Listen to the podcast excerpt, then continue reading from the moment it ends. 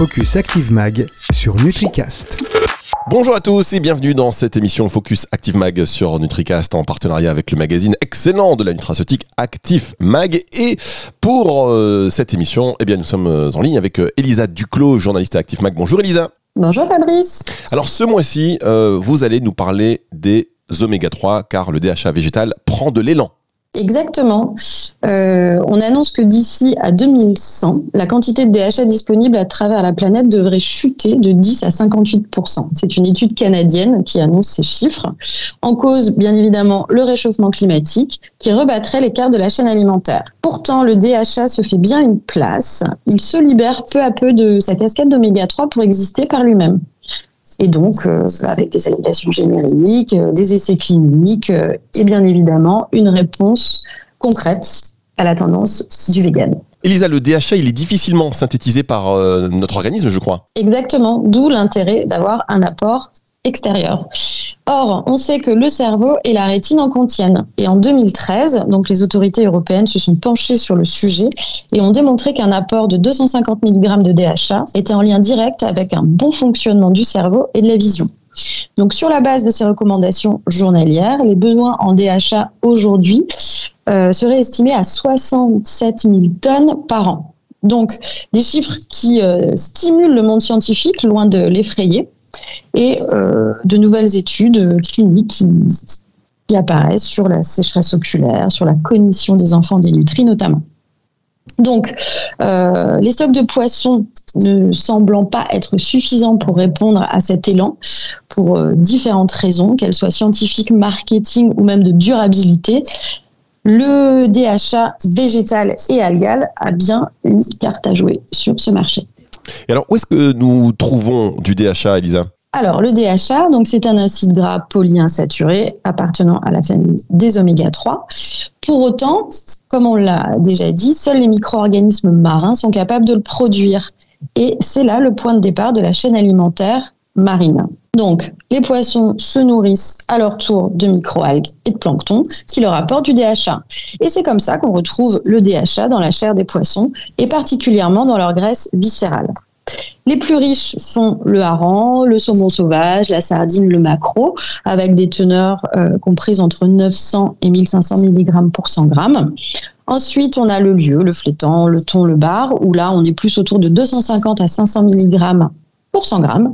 Et enfin, l'aigle fin, le cabillaud, sans oublier les moules, les huîtres et les palourdes. Donc, tout naturellement, s'intéresser au premier maillon de la chaîne est pertinent pour trouver de nouvelles sources de DHA. Qui plus est, l'original Gall permet de répondre à des consommateurs qui sont de plus en plus en quête de végétarisme et de naturalité. Et par cette position trophique, les métaux lourds et autres toxines n'ont pas leur place dans la composition des produits. Donc, ce qui simplifie beaucoup les procédés d'extraction et de purification. Depuis, euh, la culture de microalgues euh, s'est accentuée, s'est multipliée.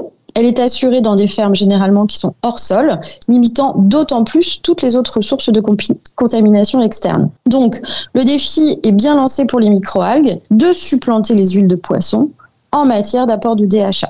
Ouais, effectivement. Pourtant, les chiffres aujourd'hui restent timides. Oui, alors Selon le GOED, euh, officiellement, le DHA algal représenterait aujourd'hui seulement 5% du marché global, incluant les huiles de poisson et microalgues. Mais c'est sans compter, sans la motivation des acteurs qui y croient et qui imaginent de plus en plus l'avenir du DHA en vert. Donc, à l'origine, si on repart euh, un petit peu en arrière, c'est une invention, celle de la société américaine Martech Biosense Corporation. Euh, pour la petite histoire, elle a été rachetée en 2012 par DSM. Et donc, cette société, créée en 1985, en lien avec une autre spécialisée dans l'aérospatiale, avait pour but de produire de l'oxygène et maintenir la vie dans l'espace, et ce, à partir de microalgues.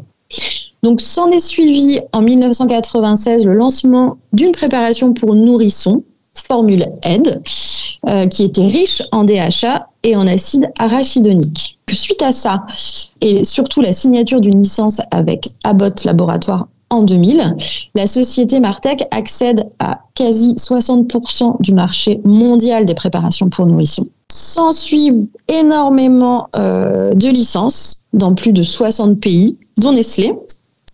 Et en parallèle, plusieurs procès qui sont menés activement de façon à écarter toute concurrence. Donc en 2010, euh, Martech affiche un chiffre d'affaires de 450 millions d'euros contre 9,7 euh, dix ans auparavant. 700 brevets répartis en plus de 120 familles, toujours autour de la production de DHA. Donc, euh, ce qu'on peut dire, c'est qu'en juin 2023, prochainement, il y a un brevet relatif donc à cette micro-algue euh, qui produit du DHA qui tombera dans le domaine public. Néanmoins, euh, plusieurs centaines resteront en vigueur. Bien, donc on ne peut pas faire la main basse sur, euh, sur ce brevet du coup. Quels sont les principaux acteurs du marché, Elisa? Euh, Donc effectivement, d'un point de vue de la propriété intellectuelle, c'est pas si simple que cela. Néanmoins, plusieurs acteurs n'ont pas attendu pour mettre sur leur marché leur propre solution DHA algal. BSF, BioPlus Life Science, Mara, Fermental, Polaris, Cadet Dutra également, Algorithme qui propose plusieurs gammes euh, de DHA algal et également UV Nutra en Bulgarie et Bara Algae en Israël. Pour revenir sur Fermentalg, c'est sous le nom de DHA Origins euh, que la gamme d'huile riche en DHA est proposée. Donc des produits qui sont obtenus sans chimie, aux triglycérides naturels. Un point fort, c'est que euh, elles ont été acceptées en tant que novel food l'année dernière à la dose d'un gramme par jour pour la population générale, c'est-à-dire à partir de 3 ans. Et donc, euh, au sein de cette gamme, plusieurs niveaux de concentration, 400 mg, 510, 550 également. Plusieurs couleurs selon les applications. Et donc, euh, DHA Origin 170P est une poudre micro-encapsulée pour des solutions sèches, donc pour répondre justement à des tendances euh, actuelles telles que les gummies et les sticks. Et donc, la société Fermental, qui est basée à Libourne, n'hésite pas à développer des concepts produits en associant son DHA algal à d'autres actifs objectivés comme la lutéine, notamment pour viser euh, la santé oculaire.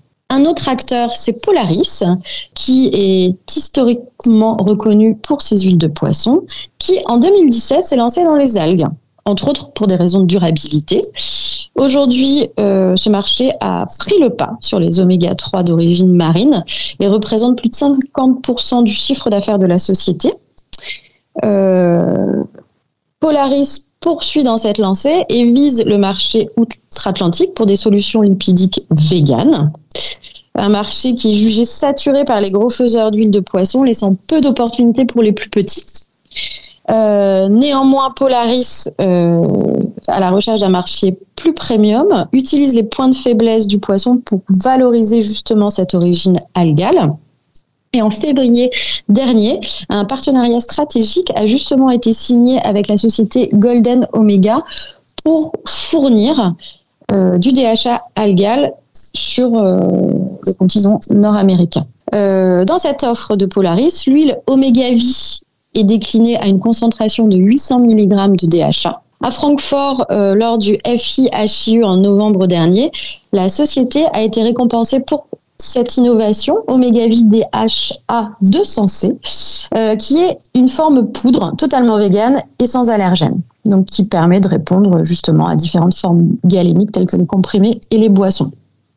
Et effectivement, par rapport aux oméga 3, au niveau de la formulation, c'est pas toujours très évident parce qu'on est sur des, produits qui restent fragiles. Donc, des technologies et des compositions euh, sur mesure qui sont proposées par euh, Polaris et justement avec plusieurs propriétés pour ces huiles végétales au niveau organoleptique, au niveau de la stabilité, justement on en parlait tout à l'heure, et technologique avec des concentrations intéressantes.